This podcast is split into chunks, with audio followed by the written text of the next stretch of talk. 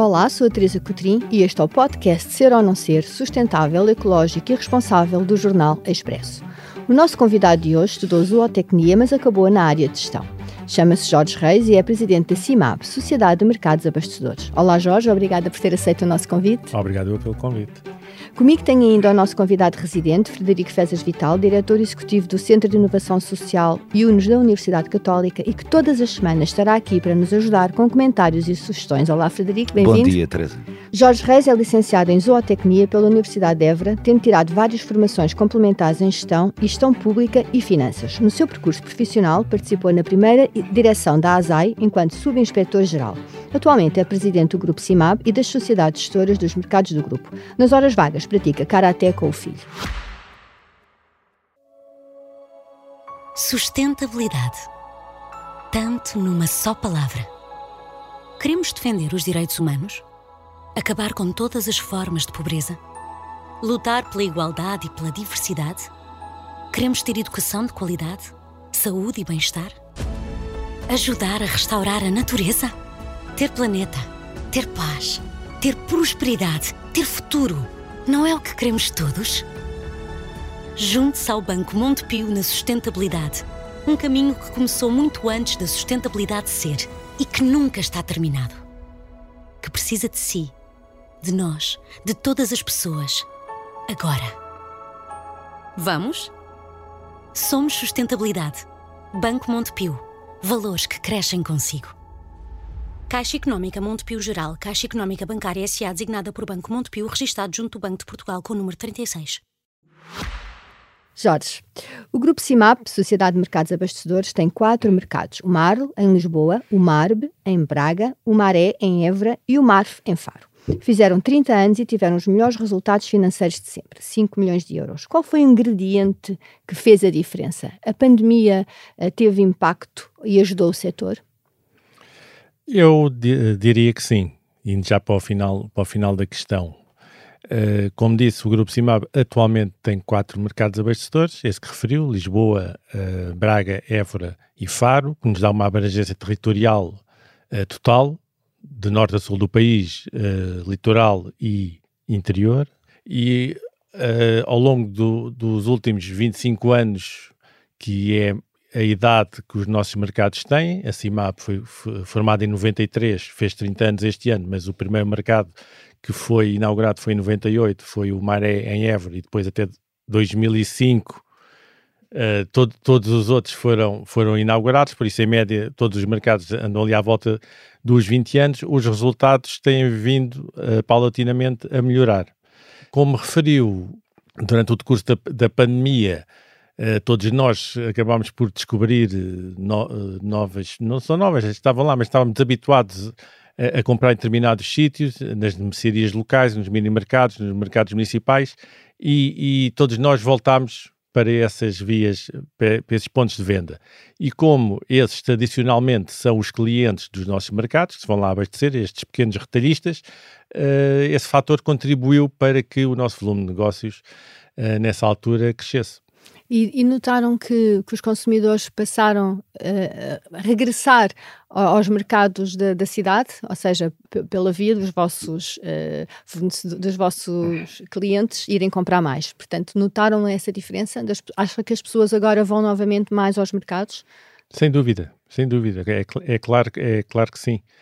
Uh, como eu estava a dizer, uh, se existia alguma dúvida relativamente à importância dos mercados abastecedores, que não havia ao longo dos 30 anos, mas como já se sabe, eh, muitas vezes nós queremos que tudo aconteça para amanhã, que os resultados aconteçam para amanhã e que os mercados abastecedores foi, foi, foi igual. Foi um percurso que foi feito ao longo dos, dos 30 anos e determinados uh, velhos do Restelo acabaram por pôr em causa a necessidade de, da existência desta rede de mercados abastecedores. Se essa dúvida existia, deixou de existir, porque os nossos mercados abastecedores na altura da pandemia tiveram a trabalhar e a funcionar 365 dias por ano, 7 dias por semana, nunca parámos a nossa atividade e contribuímos de forma muito, muito, muito positiva para que uh, toda a nossa população continuasse abastecida uh, dos géneros alimentícios que necessitava. E como eu disse, essa, essa tradição que estava perdida do mercado de proximidade, de irmos comprar na, na pequena mercearia ao lado da nossa casa, no mercado municipal da nossa terra, uh, recrudesceu na altura e, e agora tem-se mantido. Eu, eu moro eu moro no campo, eu gosto de dizer que moro no campo, a cerca de 50, na margem sul, a cerca de 50 km de Lisboa, e, e, e o, o, mercado municipal, que sempre teve uma boa adesão, neste momento ao sábado de manhã é quase impossível de, de se andar lá de fazer compras, tal, tal é o número de pessoas que o frequentam. E quantos consumidores é que chegam? A nossa estimativa é que, uh, direto ou indiretamente, com os nossos merc uh, quatro mercados abastecedores, e claro, obviamente o nosso porta-aviões o, o Marl, que é, é, é de longe o, o, nosso maior mercado, tem cerca de 100 hectares. 100 uh, campos de futebol. 100 campos de futebol, se calhar depois mais à frente podemos uh, esmiuçar um bocadinho mais uh, o, o Marl. Estimamos que chegamos a cerca de 6 milhões de portugueses, direto ou indiretamente, os nossos produtos. É interessante, Jorge, do ponto de vista. Exatamente, é, há aqui uma ambivalência entre a proximidade e o contacto que as pessoas gostam de ter com os mercados e esta, esta lógica da proximidade do comércio e que tem sido uma questão até uh, discutida a nível político, da questão de estamos a transformar as nossas cidades em ambientes uh, muito ou seja, muito pesados em termos de turismo e face àquilo que é a vida do comércio local. E, e, mas a tecnologia pesa aqui bastante. E a pandemia, se calhar, também foi um acelerador disso. Mas eu queria perceber como é que uh, no vosso negócio a tecnologia entra como um fator, uma variável que de alguma forma permite ter mais impacto, porque na realidade, por um lado, existe esta vontade das pessoas de estarem próximas de, do contacto com aquilo que é o comércio e o mercado, mas por outro lado a tecnologia permite ganhar escala. Qual é a vossa posição? Como é que vocês usam a tecnologia para aumentar o vosso impacto, não só de negócio, mas como ambiental? Eu, eu, diria que usamos a tecnologia de forma indireta, porque eh, nós, a Holding Cimab, é, é, responsável pela gestão, dos, a gestão quase imobiliária dos mercados, ou seja, compete-nos a nós uh, dotar os mercados das melhores condições uh, técnicas, operacionais e, geo, e geossanitárias para que os nossos operadores, aqueles que nos pagam para exercer a sua atividade no interior dos nossos mercados, possam eles sim ter uma operação eficiente. Por isso, uh, diria que o nosso uso da tecnologia passa por arranjar Uh, dentro dos nossos mercados ter os melhores materiais possíveis isto é, eh, quando os nossos mercados foram, foram construídos há cerca de, de 20 anos, foram construídos com a, eh, a tecnologia mais avançada que existia no, no, na altura. E 20 anos envolvidos, continuamos a ser exemplo para muitas, eh, para muitos países, para muitas delegações que nos visitam durante o ano, porque sabem que, mesmo passado 20 anos, continuamos na crista da onda em, te em termos de Ou tecnologia. Seja, a tecnologia é mais utilizada na otimização de processos logísticos, talvez, mas na realidade, e esta é, volta à minha pergunta inicial, que é, na realidade, esta, esta proximidade dos mercados, a vivência dos mercados, a, a questão de, de, de estar a relacionar-nos com pessoas é de facto importante também uh, para o negócio, certo? Certo, certo. E é, isso, e é isso que faz, é isso que faz a diferença. Como eu estava a dizer, em termos da nossa operação ao longo dos últimos anos, desde sempre, foi, foi sempre uma preocupação das diversas administrações que passaram pe pelo grupo CIMAB, uh, a questão da sustentabilidade. Obviamente que somos uma empresa e estamos lá para dar lucro, mas, mas hoje em dia qualquer empresa que se dissocie das questões da sustentabilidade uh, não tem futuro no, no, médio e longo prazo. Portanto, é algo que nos tem preocupado e, e agora neste ciclo deste, desta administração uh, temos dado alguns passos seguros no, no, caminho de uma maior sustentabilidade da nossa operação. O que é que nós fizemos? Posso dar algum, alguns exemplos. Uh, trocámos todas as lâmpadas que tínhamos por lâmpadas LED. Estamos a falar de quase cidades que gerimos, como eu disse. O mar tem 100 hectares, é, é, é uma grande dimensão pusemos sensores na, mai na maioria do, dos locais. E, e, resulta, e resulta. A nossa, a nossa fatura energética baixou consideravelmente desde que fizemos essa operação. Baixou quanto? Uh, também depende do valor, também depende, os nossos contratos são de, anuais, são de dois em dois anos e, e o, pró o, próprio valor, o próprio valor uh, do preço da eletricidade tem oscilado, mas em termos de consumo temos uh, decrescido à ordem de 8, 9% ao ano desde que instalámos estes, estes novos sistemas. Uh, adicionalmente, temos adquirido equipamentos mais eficientes, falo de equipamentos de refrigeração, que, é, que são um dos maiores uh, gastadores, chamemos assim, de energia, de energia da, da, nossa operação. Todos os nossos pavilhões são climatizados. Falo do, dos equipamentos individuais, os vulgo, vulgo os ares condicionados que temos, que foram todos trocados para, para equipamentos muito mais eficientes, isto a uma pequena escala. Depois, em maior escala, temos trabalha, trabalhado no sentido de adequar os, os chillers, os equipamentos de refrigeração dos próprios, dos próprios pavilhões, que são a, a maioria deles, os nossos pavilhões, são todos uh, refrigerados, também uh, no sentido de adquirir, de adquirir equipamentos mais, mais eficientes. Isto não é tão fácil como parece, é mais fácil falar, falar do, que, do que fazer. Ob, obviamente que depois, ao, ao comprarmos equipamentos mais eficientes, teremos que adequar toda a canalização que está inerente uh, à utilização desses, de, desses novos equipamentos que são mais potentes e mais eficientes, portanto é algo que temos que fazer faseadamente e que ainda temos algum caminho para percorrer e ainda bem, não, também se já tivesse tudo feito, já, já, não valia a pena estarmos lá. É um caminho que ainda temos de percorrer, fazer essa substituição, eh, substituição em todos em todos os pavilhões do, dos, diferentes, dos diferentes mercados. Além disso, começámos a adquirir também viaturas híbridas. Não temos muitas viaturas na, no nosso grupo, mas já temos alguma, algumas que, que são híbridas. Portanto, foi mais, foi mais um passo. Também estamos a, instalamos uh, contadores inteligentes uh, do consumo de água e à conta disso também temos conseguido também reduzir na ordem dos 10% o consumo anual de água na nossa operação. Como eu já referi várias vezes, uh, gerimos grandes espaços, quase cidades, e, e, e, qualquer oscilação positiva no nosso consumo tem impacto, tem impacto em termos de uh, racionalização dos meios dos meios disponíveis e tem impacto ao nível uh, das contas da empresa. Pegando no exemplo do Marl, como disse, é, é, o maior centro logístico do país e tem uma área que equivale a 100 campos de futebol. Sendo a logística um dos setores que tem de apostar na sustentabilidade, o que é que tem feito para reduzir o impacto da vossa atividade?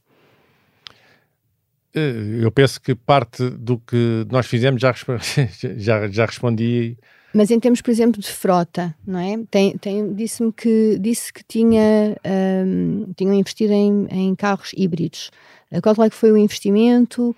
Mas isso, essa frota é, é, a frota, é a frota própria do, do grupo, são, são poucos carros. Ah, okay. Pois o que nós temos são operadores, eles sim, com, com, com centenas de, de viaturas, mas que eu sei, que eu sei, que também estão a investir. Entram cerca de 2 mil viaturas sim, por sim. dia no Marlo. É, é, verdade. É a métrica que nós temos, em média, todos os dias entram, entram 2 mil viaturas. Uh, temos alguns, alguns meses mais fortes de pico, nomeadamente os meses do verão e, e, o, e, o, e o mês de dezembro do Natal. Mas, mas uh, a média é essa, são cerca de 2 mil viaturas que entram diariamente no mar. Portanto, em termos de logística, são muitas viaturas por dia, por isso é que eu estava a perguntar qual é que é, o que é que vocês têm feito em termos de sustentabilidade. Mas essas viaturas são viaturas próprias, são viaturas dos operadores e são viaturas dos retalhistas que se vão lá Sim, abastecer. eu sei, eu percebi. Sim. Mas e esse, esses retalhistas e esses operadores, que tipo de viaturas é que têm? Porque tem um impacto a nível da distribuição, a nível de. Não é? E, portanto, é por isso é que eu estou a perguntar. Do que me é dado a ver, temos, temos aqui ainda uh, duas tipologias diferentes de clientes que vão, que vão ao Marl. E, e, e vejo isso também pela avaliação o meu gabinete tem, tem uma visão panorâmica sobre todo, toda a plataforma inferior do mercado e, e consigo apreciar bem as, as, características dos diferentes carros que vão lá abastecer. Mas nota-se sim, ainda alguns, até pela idade avançada dos seus donos, uh, alguns, alguns, algumas viaturas mais antigas, aqueles, aquelas caminhonetes que ainda existem, que ainda vão existindo e vão lá ao mercado, porque as pessoas ou não estão em condições de adquirir novas viaturas, ou até pela sua idade avançada, não, não, não, não têm interesse em, em fazer um investimento dessa natureza, e vê-se também o, a outra face da moeda que está, que está a crescer, nota-se perfeitamente de ano para ano que uh, as viaturas de, de empresas já, já, com outro nível de organização são cada vez mais eficientes, elas próprias já, já viaturas uh, híbridas, Uh, e, e, é um investimento que os operadores, que os grandes operadores que nós lá temos dentro do, do, do mercado uh, estão a fazer gradualmente também. Jorge, agarrando na, na, pergunta da Teresa, e porque eu acho que isto é uma, questão relevante, que é a responsabilidade social corporativa não vai só, obviamente, para o lado ajusante da produção, vai para o lado montante da produção. E, portanto, esta questão das frotas não serem vossas, significa ou não que vocês também têm preocupação? Ou seja, há um papel, penso eu, é, e, é, é, uma questão que, que, eu queria levantar, que é, vocês sentem ou não a responsabilidade social, social cooperativa também como uma obrigação, entre aspas, de eh, capacitar os vossos fornecedores e as pessoas que servem o Marley e outras operações no sentido de uma maior sustentabilidade. E se, se isso é o caso, se esse é o caso, o que é que estão a fazer realmente para capacitar essa cadeia de valor? Porque na realidade vocês têm uma responsabilidade intermédia, eu diria vocês são intermediários na produção, eh, na, na distribuição, na distribuição, mas também são intermediários na sustentabilidade, no sentido em que têm uma obrigação e uma responsabilidade, penso eu, é uma pergunta, não é uma afirmação, mas penso eu que têm uma responsabilidade nesta matéria também. Uh, é verdade, eh, concordo parcialmente com o que diz, ou concordo inte inteiramente, mas com, com uma capacidade de, de intervenção parcial, diria, diria assim. Uh, é muito difícil nós, nós fazermos, ou melhor, é muito difícil nós obrigarmos, entre aspas, os operadores a, a adquirirem determinado tipo de viaturas, portanto isto seria o extremo, o extremo uh, da coisa, só entram no mercado se tiverem uma viatura com estas características. Não estamos em condições a nenhum nível para, para o fazer. Uh, concordo que se calhar até poderemos fazer mais ao nível, ao nível de educa educação junto dos operadores, uh, no, no, sentido de estarem mais, ma mais próximos das questões da sustentabilidade. Uh, aí a grande dificuldade é que muitas vezes, quando nós tentamos organizar coisas, os operadores que têm a sua vida organizada para uh, irem ao mar comprar, comprarem os seus produtos e irem para, para, os seus pontos de venda vender, não têm tempo, não têm, falando português, não têm tempo para estas coisas. A adesão é sempre, é sempre escassa. E depois nós estamos ali naquele limbo entre a vontade de fazer e o trabalhar para aquecer. Nós também não temos tempo a perder na sustentabilidade. A questão é, é essa. É verdade, sim. E isso sim. pode vir mais a montante na questão do sourcing, é? no procurement, que é quando vocês fazem seleção. Isso é uma questão de fornecedores. Pronto. Sim. Mas isso, isso está a ser regulamentado e vai, vai, okay. e vai entrar em prática na, na, administração pública. Eu ainda, penso que ainda não referi que a CIMAB é 100% pública. Portanto, estamos a falar de, de, de gestão pública. Onde eu acho, onde eu tenho a certeza que temos feito uma intervenção positiva uh, nisso que me está a, a, referir, tem a ver com o facto de continuarmos a garantir dentro dos nossos mercados uh, condições para os agricultores de proximidade conseguirem continuar a vender os seus produtos. Isto é, continuamos, não obstante o maior ganho ou o menor ganho financeiro que esta nossa opção estratégica uh, dará, Continuamos a manter locais uh, próprios para o pequeno agricultor de proximidade ir vender o seu produto, uh, fortalecendo esta cadeia curta de abastecimento. Ou seja, enquanto eu, eu, no mar tiver um pavilhão A3, onde vão, em média, em média por dia, cerca de 250 pequenos agricultores, agricultores produtores, portanto, que são uh, têm que certificar que são produtores para poderem ali vender e que podem alugar um espaço de 3 metros quadrados por 15 euros por dia, estamos a dar condições a esta gente, muitos deles, e volto a dizer, basta lá ir já com idade avançada, uh, para vender os seus produtos próximo do seu local de produção. Estou a falar uh, basicamente ou fundamentalmente de produtores ali da zona de Lourdes, produtores do, do Oeste, produtores das Caldas da Rainha, à volta disso, à volta dessa região. Em quatro pl plataformas reúnem cerca de mil operadores, entre produtores, lojistas, grossistas e têm lista de espera. Há sim tanta procura por espaços para esta atividade? Uh, ah, a resposta é sim. A resposta é sim. Nós basicamente podemos dizer que os nossos mercados estão todos com uma ocupação próxima de, de 100%. Agora, uh, não quer isso dizer que em cada um dos mercados, há uns que não há mesmo, não há mesmo. Braga não há, não há nenhum espaço disponível, Faro não há nenhum espaço disponível em termos de edificado, Braga já não, já não, já não conseguimos construir mais nada, todo o mercado, 10 hectares, está todo ocupado, o mercado de Faro também é um mercado grande, o nosso segundo maior mercado tem cerca de 30 hectares, ainda temos alguns terrenos disponíveis para, para construção, mas tudo o que está edificado está ocupado, Uh, Évora igual, 10 hectares, tudo o que está edificado está ocupado. No Marle, tudo o que está edificado, ou quase tudo o que está edificado, está ocupado, sendo que temos muita procura para, uh, fundamentalmente, para áreas grandes, coisa que nós não dispomos neste momento. Ou seja, os poucos espaços vagos que temos no Marle são, são de, de pequena dimensão para a procura que temos. Não sei se me fiz entender. Vocês dentro do Marlo têm lá o banco alimentar e Sim. dão por dia duas toneladas de comida, certo?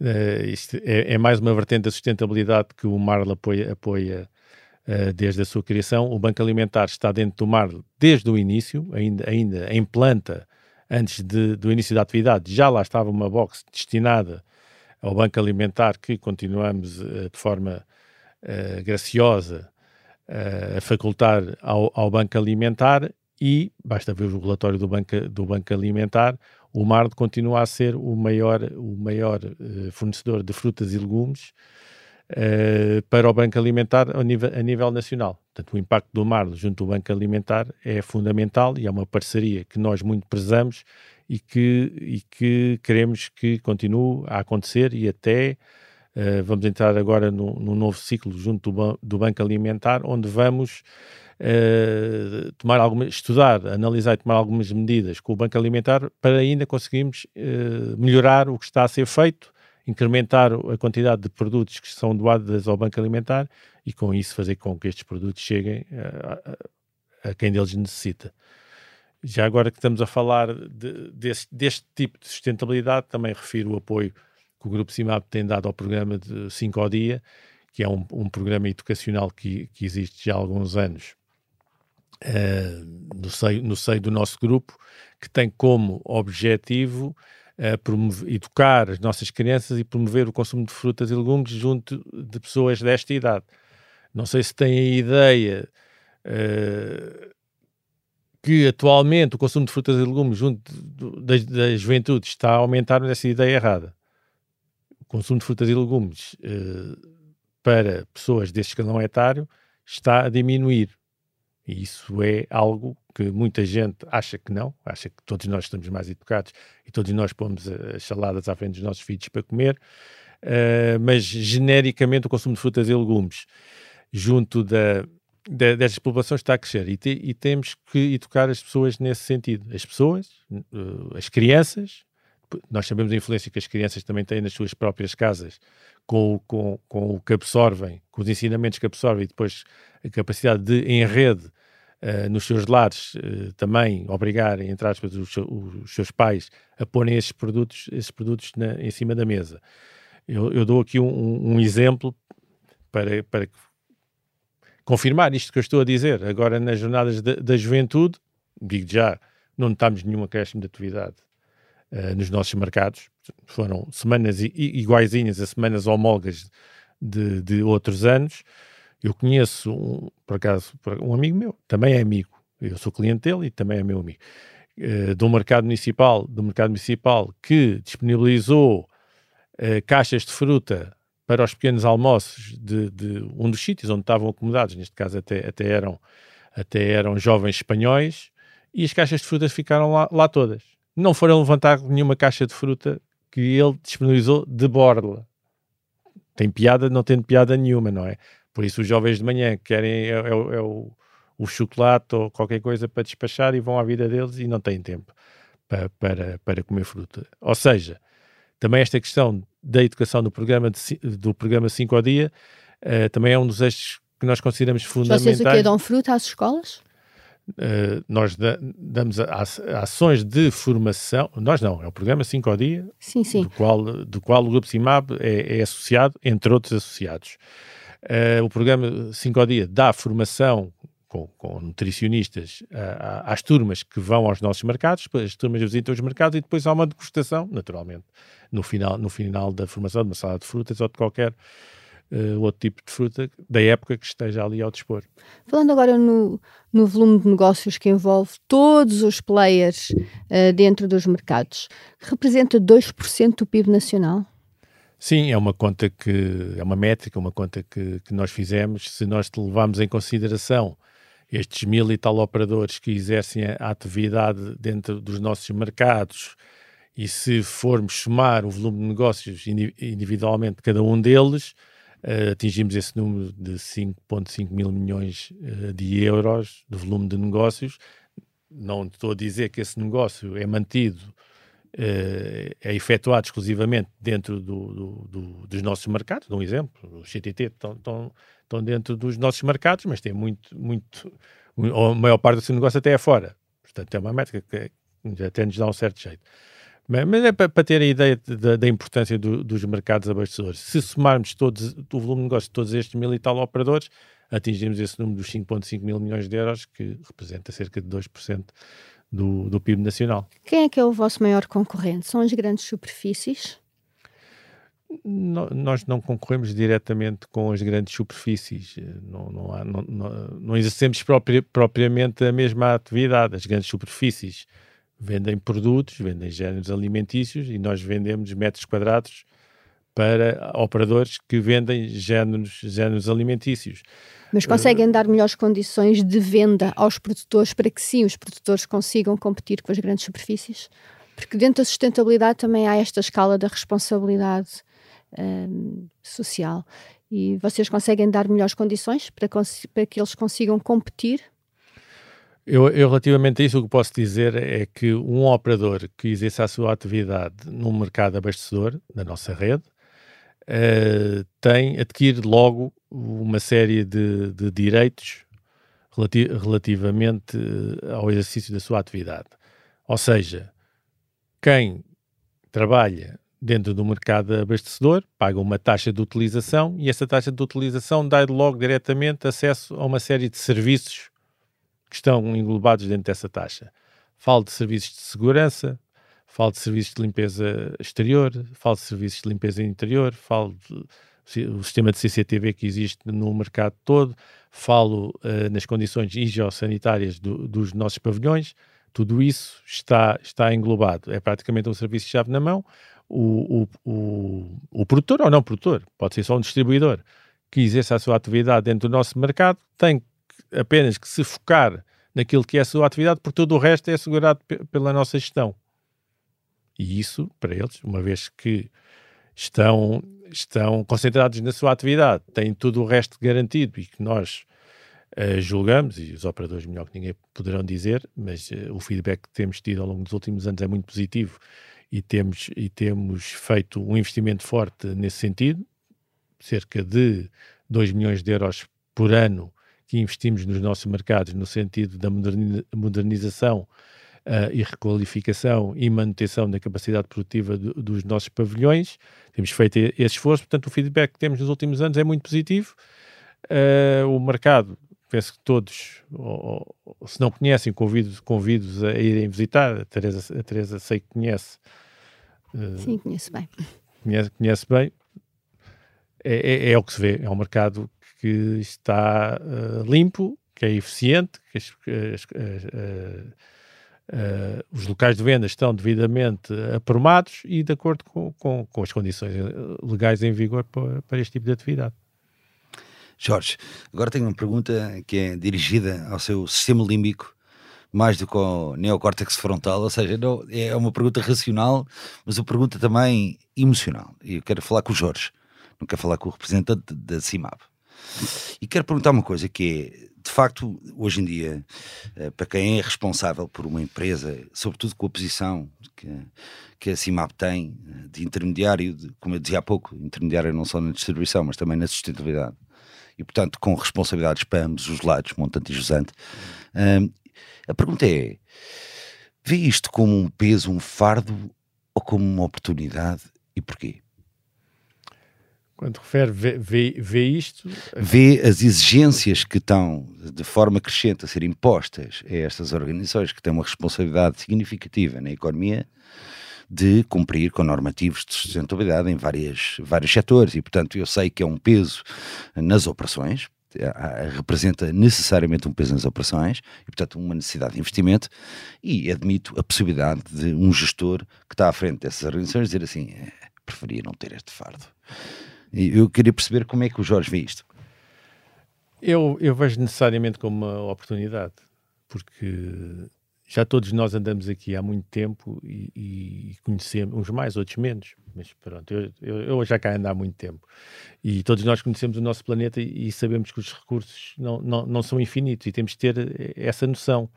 Uh, hoje em dia, um gestor que se dissocie dessa, dessa visão é, é um gestor que está, que está fora do tempo, um gestor que, que apenas visa o lucro a todo custo, é, é, é um gestor que está fora do atual tempo de, de gestão. Dito isto, e, e, e, como eu referi, isto não é uh, exclusivo deste, da atual do Conselho de Administração do Grupo CIMAB, isto já vem de outras administrações. Ao longo dos anos temos sempre uh, pautado a nossa, a nossa atividade, a nossa gestão, com alguns critérios de racionalidade económica uh, relativamente àquilo que são os consumos energéticos e, de água, fundamentalmente. Uh, por outro lado, uh, o grupo, no mar e noutros mercados, e aproveito também para dizer que estamos a fazer, falhou-me há bocado algum trabalho nesse sentido, uh, de dotar os mercados de unidades de produção de autoconsumo de energia solar. No mar já temos, é subejamente conhecida, uh, muitos metros quadrados, muitos milhares de, de, de, painéis solares a funcionar desde há muito tempo. Na altura, quando foi implementada a maior, agora falta-me o termo. Parque solar. O maior parque solar, obrigado Teresa, o maior parque solar que temos dentro do nosso mercado era o maior parque solar em perímetro urbano do país. Portanto, a dimensão é, era só esta. Isto não foi há um ano ou dois, já foi há 15 anos. Ou seja, desde há muito tempo que temos esse tipo de preocupação uh, e continuamos a ter cada vez mais. Até porque eu acho, e, e no nosso caso, uh, as medidas que tomamos no sentido de, maior, de, uma maior sustentabilidade e de uma maior eficiência da operação são medidas que se vêm repercutir de forma positiva também nas nossas contas. Esse é o ponto, ou seja, qual é o business case? Porque eu acho que a grande questão do, do avanço da questão da sustentabilidade tem a ver com isso, tem a ver com a integração, uh, eu diria racional, obviamente, e do ponto de vista de gestão, e a percepção e a compreensão da oportunidade real e económica que está por trás da sustentabilidade, que eu acho que uh, ainda não está totalmente percebida. E era esse o ponto, era perceber um bocadinho a sua visão sobre isso. Sim, no nosso caso, concluo, Uh, as medidas, no, no, sentido da sustentabilidade e maior eficiência, têm repercussão positiva, uh, no global, têm repercussão positiva nas nossas contas. Não quer isto dizer que não haja algumas em sentido contrário. Se eu disser que os carros híbridos. Há investimento. E, e, e, além do investimento, felizmente temos. Temos uh, fundo de maneio, temos, temos tesouraria para, para se fazer o, o nível de investimento que fazemos ao longo do ano, quase 2 milhões uh, de euros em, todo, em todos os, os, mercados, além desse investimento, algumas das medidas uh, não nos saem mais baratas do que a situação que tínhamos antes de as tomarmos. Exemplo da frota, seguramente com um carrinho a gás óleo uh, sai-nos muito mais barato em combustível do que ter um carro híbrido a gasolina, uh, pagando a eletricidade e pagando a gasolina. Isso, isso garante-vos. Mas não, não, é isso que, que nos também que nos retrai a, a intenção. Sabíamos que, que a frota nos ia sair mais cara com a aquisição do, dos, das viaturas híbridas a gasolina, mas avançámos na mesma. Mas volto a dizer, no cômputo geral, uh, as medidas equilibradas de sustentabilidade e de maior eficiência da operação têm sido, uh, em termos financeiros, uh, muito positivas para as contas do grupo. Não há dúvida nenhuma. Bom, já estamos a chegar ao fim. Um, só uma última pergunta. Uh, o que é que é preciso fazer para começar a vender no Marl? É Imagino é... que eu agora sou um produtor e que quero começar a vender num dos vossos mercados. O que é que eu tenho de fazer? É fácil. Vai ao Marl, fala com a nossa direção comercial e começa no dia seguinte. É quase isso. É, é assim, é, é, quase isso. Uh, se for produtor, tem que provar que é produtora para ir para o pavilhão dos produtores nas condições preferenciais que referi, que referi há, há instantes. Se for qualquer outra tipologia uh, de, de, de, atividade que não, que não seja a produção, é manifestar o seu interesse relativamente ao espaço que pretende, à área que pretende, e nós vemos dentro da, da, da oferta escassa que ainda temos, o que é que poderemos fazer para que comece o mais rapidamente possível. Se não tivermos na altura, na altura a área que pretende, ficará na tal lista de espera e será contactada eh, quando, quando isso acontecer. Só uma última pergunta só por causa disto, eu não era suposto, mas já agora que estamos neste tema, e, e, mas não há critérios adicionais de entrada relacionados com a sustentabilidade? Ainda não. Ok. Mas vai haver. Uh, no futuro próximo eu diria que sim, diria que é, que é esse o caminho. Okay.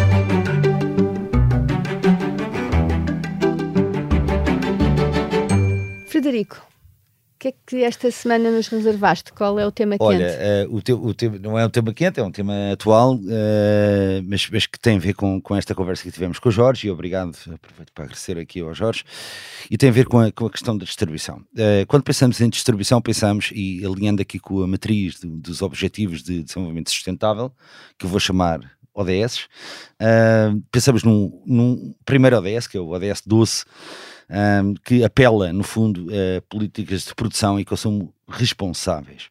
E, de facto, quando pensamos no negócio da, da distribuição, existe esta grande responsabilidade das empresas que se dedicam a este setor, não só porque entregam produtos e serviços que são, muitas vezes, produtos de subsistência uh, da economia e das pessoas, mas também porque, como eu dizia na conversa com o Jorge, são, são muitas vezes também intermediários quase educativos ou pedagógicos no ponto de vista da sustentabilidade pela posição que ocupam na cadeia de valor.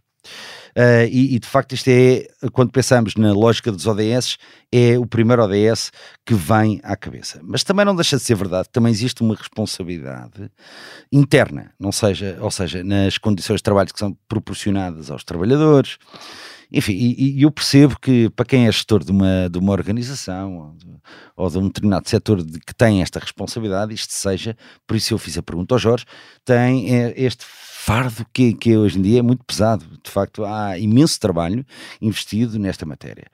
Mas, quer dizer, uma lógica de longo prazo, isto acabará por compensar até financeiramente e até para o negócio, penso eu, e é, é aquilo que, em que acredito.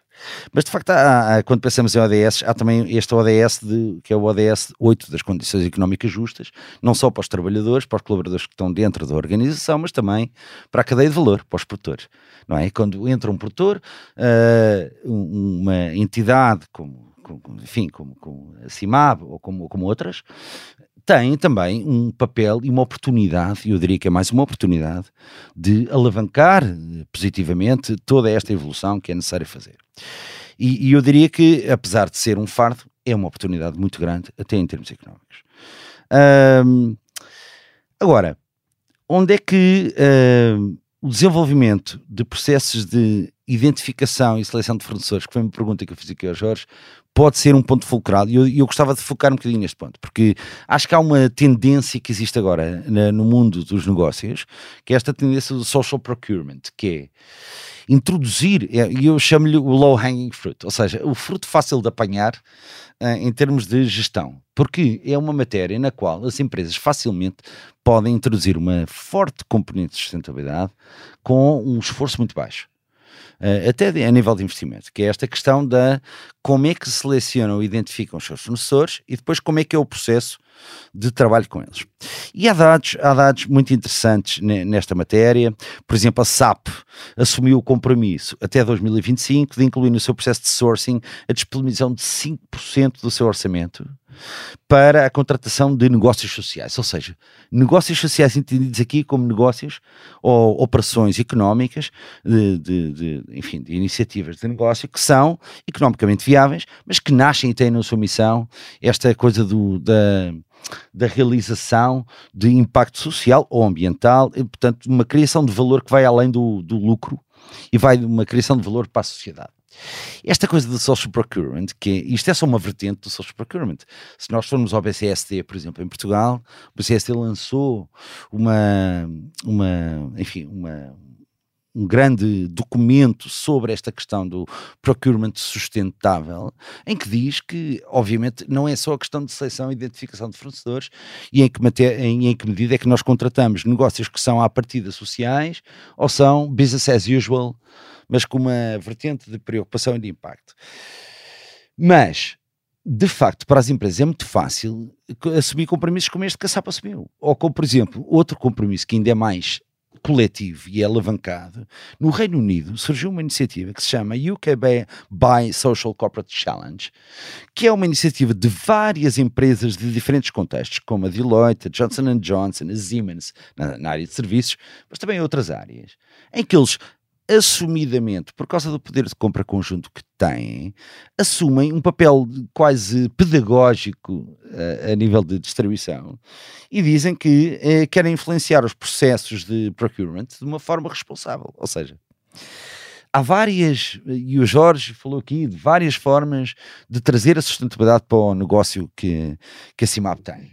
Eu diria que uh, há uma forma fácil de olhar para o início da sustentabilidade, talvez não numa entidade não tão madura, porque pela conversa que tivemos percebemos que a CIMAV é madura na sua sustentabilidade, está a refletir e, e bem, mas há uma forma fácil de entrar na sustentabilidade, que é começar por escolher bem. Uh, escolher bem. Escolher bem quem é que se contrata, uh, escolher bem o que se faz com essas pessoas, escolher bem os pontos da cadeia de valor onde se interage e se cria valor. Uh, e eu acho que por causa desta conversa do fardo e da responsabilidade, eu acho que há duas formas de olhar para isto. Ou como um enorme fardo, ou como uma enorme oportunidade, ou ambos. Mas, só para deixar um dado e para finalizar esta, esta minha rúbrica, segundo um estudo realizado pela Universidade de Oxford, com uma amostra de mil líderes de procurement e gestão de cadeia de valor dos seus negócios, 86% destes líderes veem isto como um fator competitivo diferenciador e como uma oportunidade. Eu concordo que assim continuemos em Portugal e já sei que muito tem sido feito, mas que uh, vamos eh, continuar a acreditar que neste, também nesta parte de, da economia se vai continuar a escolher bem para bem de todos. Na próxima semana, voltamos com um novo convidado, com mais histórias inspiradoras e a análise do Frederico Fezas Vital.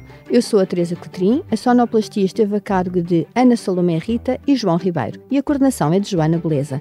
Pode ouvir-nos em qualquer plataforma de podcasts e também no site do Expresso. Até lá já sabe, ser ou não ser sustentável é uma decisão sua, porque não basta parecer, é preciso ser.